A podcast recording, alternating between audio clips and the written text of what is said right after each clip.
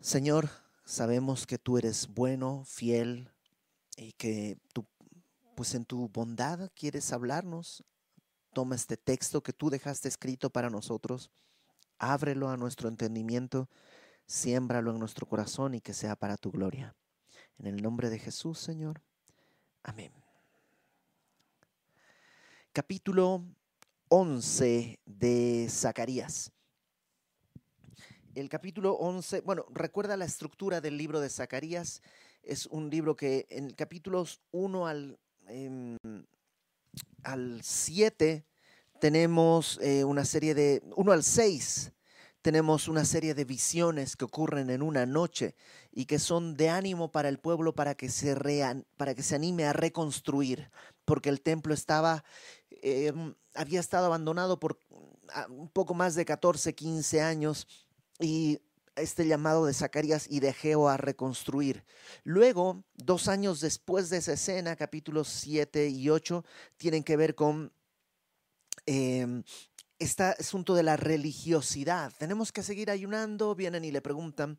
Y luego, a partir del capítulo 9, tenemos una serie de oráculos o de profecías que tienen que ver eh, con em, el lado escatológico, es decir, con las con, el fin de los tiempos, directamente con dos eventos la primera venida de Cristo y la segunda venida de Cristo. Y hasta ahora hemos estado viendo cosas que están dentro de la primera venida de Cristo. El día de hoy también, y a partir de la próxima semana, capítulo 12 en adelante, estaremos viendo escenas de la segunda venida de Cristo. Entonces, capítulo 11 dice, em, oh Líbano, abre tus puertas y consuma el fuego tus cedros.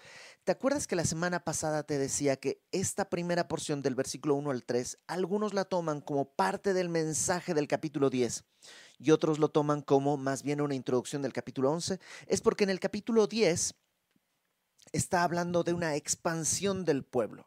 Déjame leerte desde el versículo 8 del capítulo 10. 10, versículo 8 dice, yo los llamaré a a su pueblo, Dios va a llamar a su pueblo con un silbido, los reuniré porque los he redimido y serán multiplicados tanto como fueron antes.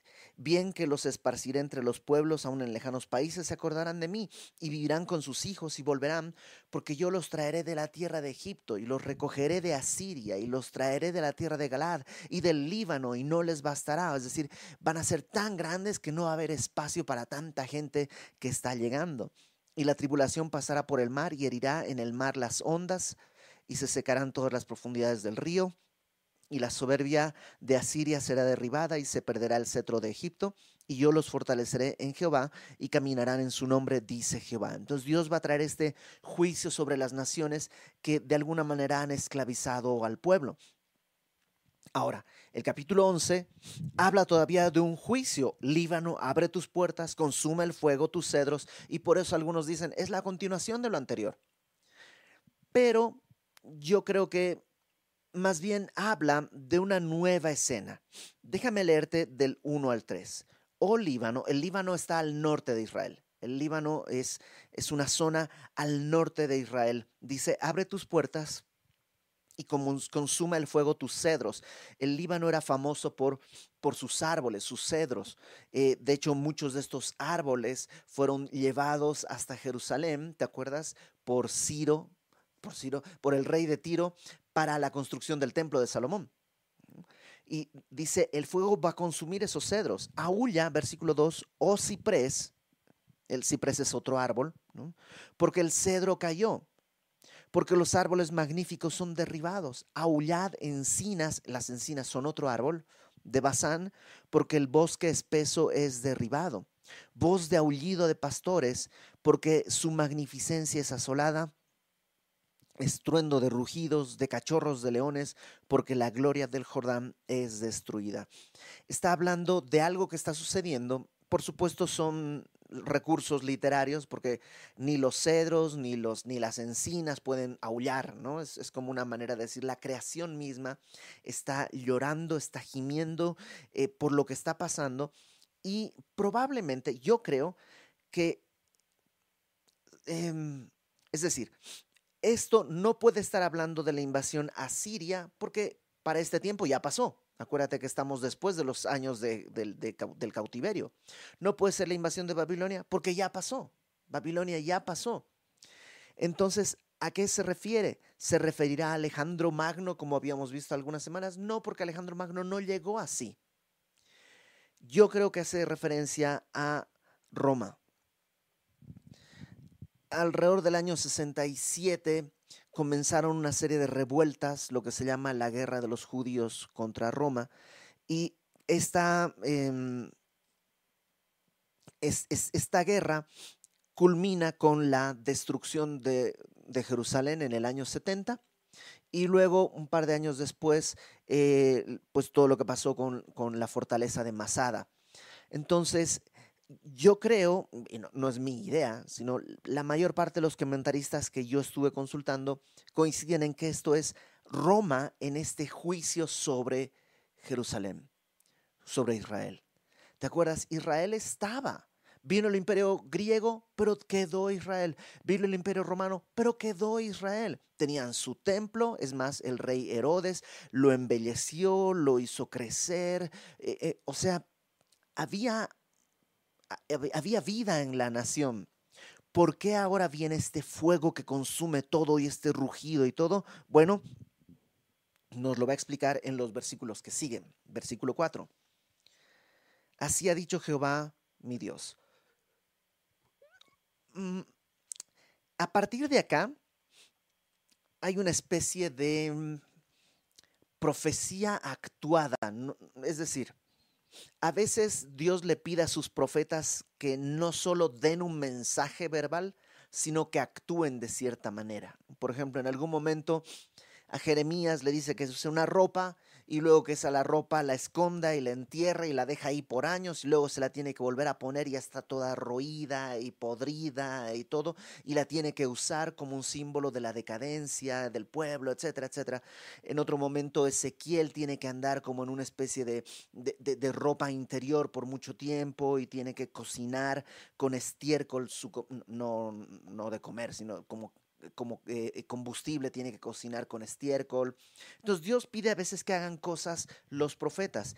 Esta es una especie de profecía, pero actuada de alguna manera. Entonces Dios le dice a Zacarías, apacienta las ovejas de la matanza. Apacentar es llevar a los pastos, alimentar. Entonces tiene que apacentar las ovejas, pero estas ovejas, dice, son de la matanza son ovejas cuyo destino es el matadero, son ovejas que van a morir. Dios sabe que sus ovejas van a tener que ser destruidas, aún así le dice a Zacarías, apaciéntalas. Evidentemente las ovejas representan al pueblo de Dios. Verso 5. Fíjate cómo describe estas ovejas, a las cuales matan sus compradores y no se tienen por culpables, y el que las vende dice, Bendito sea Jehová porque he enriquecido, ni sus pastores tienen piedad de ellas. Las ovejas, el pueblo de Israel, dice, sus pastores no tienen piedad. Las agarran y las venden. ¿A quién las venden? A gente que no las valora, a gente que no las quiere. Sus compradores las matan. Y los pastores que vendieron a sus ovejas dicen, ah, mira, me enriquecí, qué cosa maravillosa. O sea, están usando al pueblo los pastores están usando al pueblo a su propio favor sin importarles lo que pasa con el pueblo. Eso es lo que está sucediendo con Israel. Por supuesto, en medio de todo esto no es que los, pastores son los líderes y ellos son los únicos culpables. ¿no? El pueblo también es culpable. Y lo que está presentándose eh, Zacarías es como un buen pastor. Este es el buen pastor que está buscando apacentar a las ovejas, aunque por todo lo que están viviendo estas ovejas están destinadas a morir. Em, versículo 6.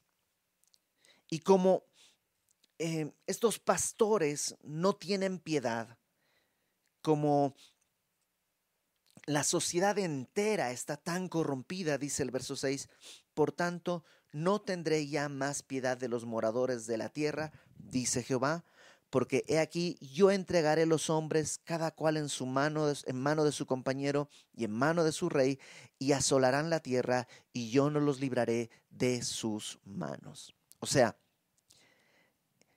Zacarías representa un pastor que viene a apacentar las ovejas, pero las ovejas están siendo pastoreadas por pastores que más bien las utilizan y las ovejas todas felices. Y entonces dice, ok, pues yo pinto mi raya, no las voy a tener más piedad y pues las voy a entregar a los hombres y que cada cual esté con manos de su compañero, o sea, su compañero, su vecino va a aprovecharse de él y el rey se va a aprovechar de él y, y dice, no los voy a librar. Verso 7. Apacenté pues las ovejas de la matanza. Zacarías escuchó eso de Dios y dice, pues ok, voy a apacentarlas, aunque sé que son ovejas que van a la matanza, aunque sé que son ovejas que no tienen piedad, aunque sé que son ovejas, todo esto dice, pues las voy a apacentar. Esto es a los pobres del rebaño. Y tomé para mí dos callados. El callado era una barra, una vara, una especie de bastón que usaban los pastores, y él agarró dos callados. Uno puso por nombre gracia y al otro ataduras. La palabra ataduras creo que es una traducción un poco desafortunada en la Reina Valera. Otras versiones traducen unión. Y es, imagínate, Zacarías es este buen pastor que está viniendo a apacentar a, las ovejas con gracia y con unión. ¿no? no es un spoiler que te diga, porque seguramente ya te has dado cuenta, que Zacarías está representando a Cristo que Él es el buen pastor. ¿Te acuerdas cuando dice que vio las ovejas como si vio la gente como ovejas que no tenían pastor? Él es el buen pastor y Él vino con gracia, Él vino con unión y Él vino a apacentar las ovejas, aunque Él sabía que estas ovejas son para la matanza. En el año 70, cuando Roma destruye a Jerusalén, va a ser terrible. La invasión a Jerusalén, la destrucción de Jerusalén va a ser uno de los eventos más terribles que ha habido en la historia. Jerusalén fue sitiada. Dentro de Jerusalén van a empezar a ver como partidos políticos, los judíos van a dividirse en partidos políticos, a entregarse unos a otros. Al final el sitio es tan terrible y tan doloroso que lo que va a suceder es que van a... Em, van a empezar a, comerse literalmente unos a otros porque ya no hay comida, ya no hay nada. O sea, es súper grotesco. Eh, recuérdenme, por favor, al final, voy a, eh, por mis redes sociales, voy a mandar un link de un programa que a mí me gusta escuchar. Son unos españoles que tienen un programa sobre lo que fue la caída de Jerusalén no son cristianos, son, tienen distintas carreras, hay un geógrafo, un historiador, son distintos hombres de, distintas disciplinas, pero tienen un sesgo bastante justo acerca de los eventos y explican muy bien cómo fue este sitio de Jerusalén. Es un podcast de hace varios años. Eh, no lo puedes escuchar en una sola sentada porque son como seis horas. Entonces, ahí mientras lavas los trastes, sacas al perro, ahí puedes ir escuchando y enterarte un poco con estos hombres que creo son, no, son cristianos, pero son, eh, digamos, em, justos en su eh, descripción de la historia. Y recuérdame, por favor, al, fin eh, en mis redes sociales voy a publicarlo esto y por los grupos que tenemos de la iglesia también pondremos el link para que puedas escuchar esto. Ok, cierro paréntesis. Entonces, Zacarías es este buen pastor que está viniendo con gracia y ataduras y apacienta las ovejas. Verso 8 y destruí a tres pastores en un mes, pues mi alma se impacientó contra ellos y también el alma de ellos me aborreció a mí. Este es un pasaje difícil, porque lo que él dice, destruye a tres pastores. Y a lo largo de la historia, los distintos eruditos de la Biblia han tratado de decir quiénes son estos tres pastores.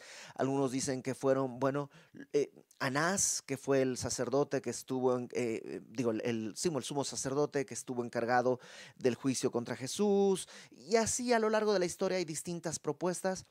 Yo creo que estos tres pastores no son personas específicas, sino, dice el pastor Paul Carter, que estos tres pastores pueden referirse claramente a tres personas que tenían el cuidado del pueblo. y hace referencia a profetas, sacerdotes y reyes. Y lo que está diciendo es que este pastor bueno que está viniendo va a quitar profetas, sacerdotes y reyes. Sabemos que es Jesús, el que va a ser nuestro profeta, nuestro pastor y nuestro rey. Por eso está quitando a estos, porque además estos pastores, dice, me aborrecieron. Y eso fue lo que sucedió. La cúpula sacerdotal aborreció la obra de Cristo.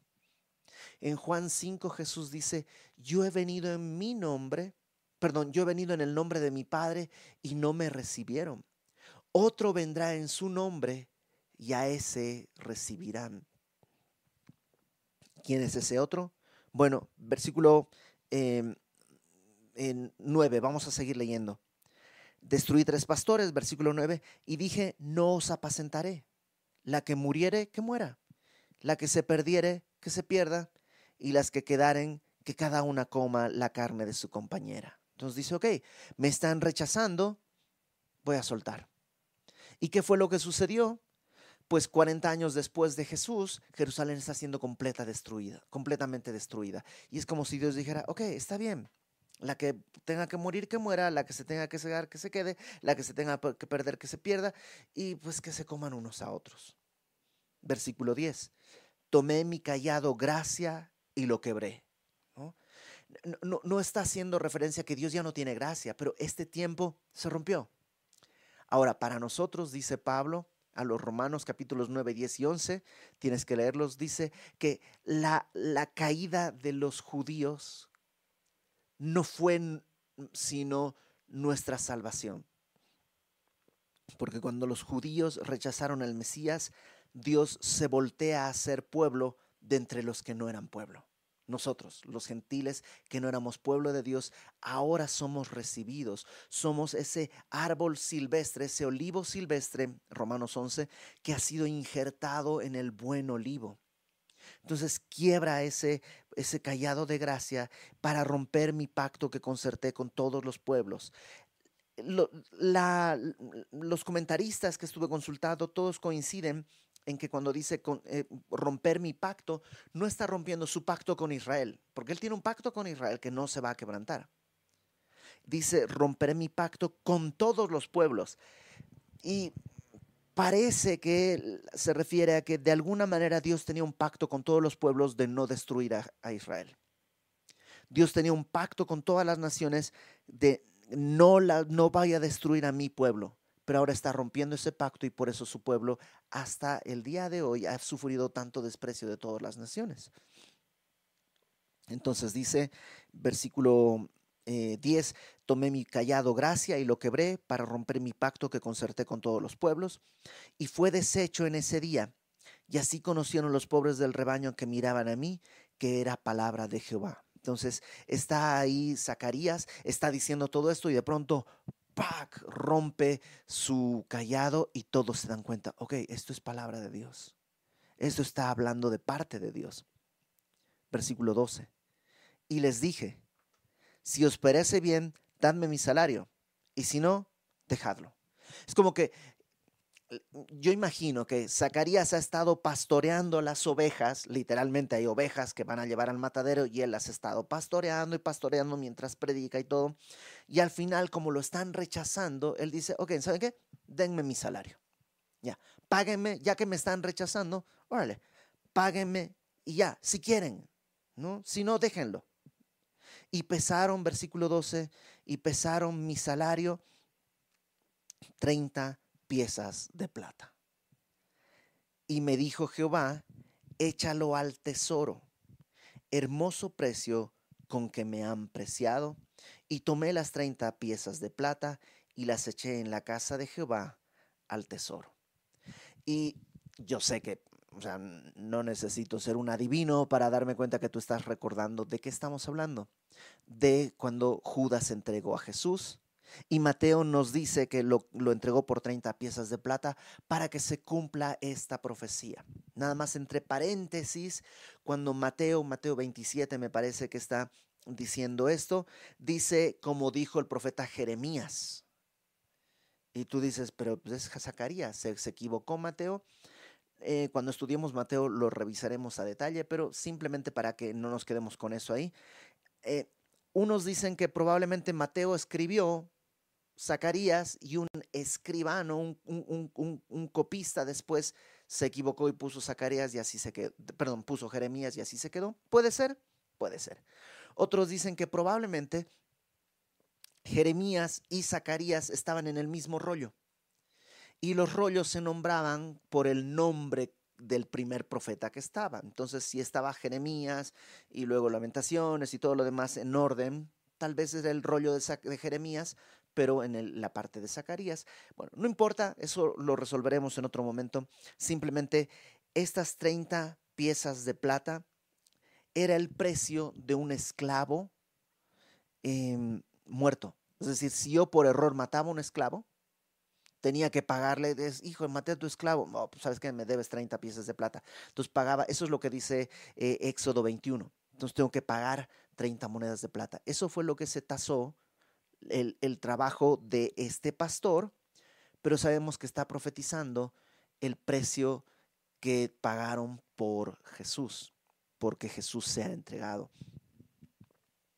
Y dice, eh, versículo 13, me dijo Jehová, échalo al tesoro. Y la palabra tesoro ahí en hebreo original literalmente quiere decir alfarero échalo al alfarero. Lo mismo al final del versículo 13. Las eché en la casa de Jehová al alfarero. ¿A qué se refiere? Bueno, ¿te acuerdas que Judas, después de que eh, cobra este dinero, ve lo que está pasando con Jesús, cómo lo están golpeando y torturando, y se siente un poco mal? No tiene arrepentimiento. Es decir, se arrepiente de lo que hizo pero no el por qué lo hizo. Y entonces lo que hace es ir con los sacerdotes y les dice, ¿saben qué? Entrega a un hombre justo, aquí está el dinero. Y ellos le dicen, pues entregaste a un hombre justo, no ese es tu problema. De todos modos ya lo tenemos nosotros. Judas va y se cuelga, ustedes lo saben, y lo que hacen ellos con ese dinero es, no lo podemos poner en el tesoro del templo, eh, digamos en, en las ofrendas, porque es dinero de sangre. Entonces, ¿qué es lo que tenemos que hacer? Y dice, compraron el terreno del alfarero.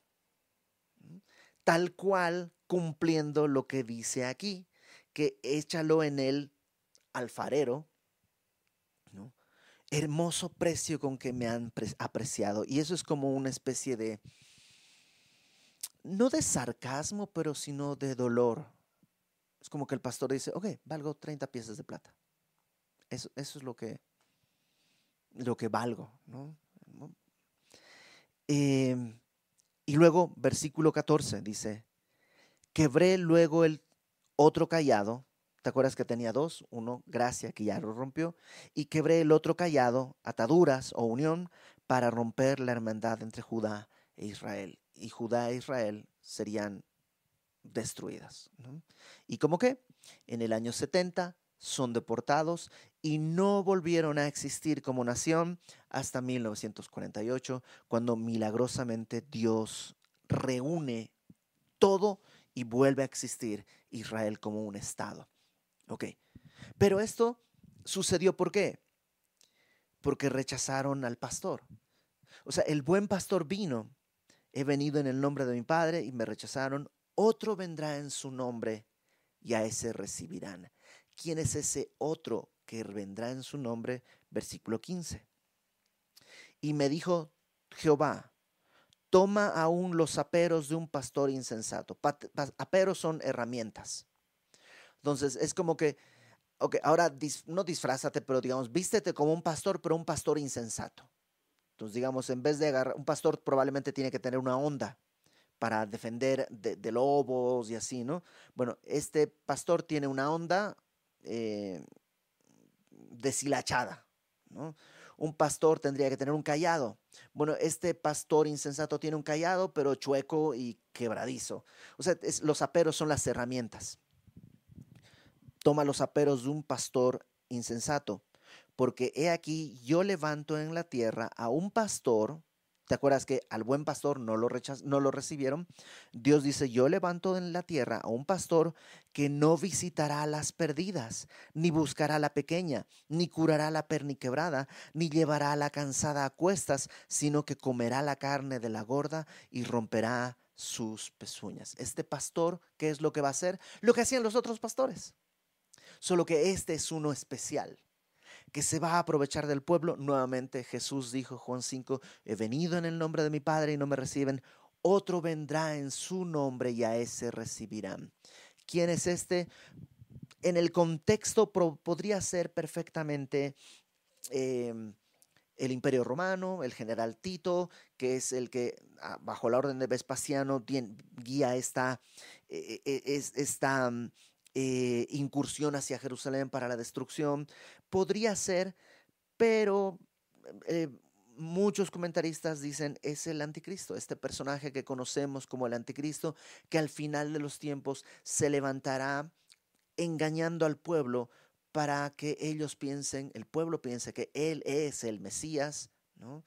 Va a venir como pastor, dice Apocalipsis, que va a tener eh, como eh, eh, parece un cordero, pero tiene boca de león, digo boca de dragón, o sea, es, en, realidad es el, el, el, que es como un engaño, pero en realidad es un representante de Satanás. Pero Dios lo está trayendo, sigue siendo el plan de Dios. Verso 17. Hay del pastor inútil que abandona el ganado, hiera la espada su brazo y su ojo derecho del todo se secará su brazo y su ojo derecho será enteramente oscurecido. Y esto, dicen algunos, es lo que en Apocalipsis, en Apocalipsis capítulo 13, Apocalipsis 13, dice que la bestia que sube del mar, el anticristo, tiene, tiene una, una siete cabezas y una herida hecha una herida mortal que fue sanada. Entonces dicen algunos, es eso, a este anticristo de alguna manera alguien va a querer eh, o, matarlo y esa herida a lo mejor va a herir su brazo y su ojo, puede ser una bomba o una cosa así, y eso lo que va a hacer es que se lo declare muerto y un tiempo después digan, ¿saben qué? Ha resucitado y entonces él se levantará ahora de la muerte. Algunos dicen que morirá realmente y Satanás le dará vida. Otros dicen que no, va a fingir su muerte para fingir una resurrección. Y entonces decir, soy Dios. Y se va a sentar en el templo de Dios y va a demandar adoración, segunda Tesalonicenses capítulo 2. Entonces puede ser, puede ser eso. Hay otra corriente que dice, no, no, no, no va a ser eso. Lo que está hablando es algo que va a tener en su brazo y en su ojo y dicen algunos, tiene que ver más bien con una especie de emblema. Por ejemplo, em, un, como una especie de paliacate, digamos, en su brazo derecho, con un emblema eh, o, una especie de paliacate en el ojo, eh, alguna cosa así que lo represente. ¿Quién sabe? Otros dicen, esto es simbólico. El brazo representa el poder, el ojo representa la visión, el entendimiento, y entonces lo que va a pasar es que va a perder el poder y va a perder el entendimiento y va a quedar completamente en tinieblas. Sea lo que sea, yo creo que simplemente está hablando de dos cosas. Hay un buen pastor que ha venido a apacentar con gracia y con unión, pero el pueblo lo rechazó y entonces escogerá a un pastor insensato, a un pastor inútil, escogerá al anticristo, al que va a confundirlos. Ahora, para nosotros, ¿qué hay? Lo mismo. Cristo viene y dice, yo soy el buen pastor, el que viene a mí yo no le echo fuera. Pero ¿cuántas veces decimos, ah, no, como que voy a buscar otra cosa?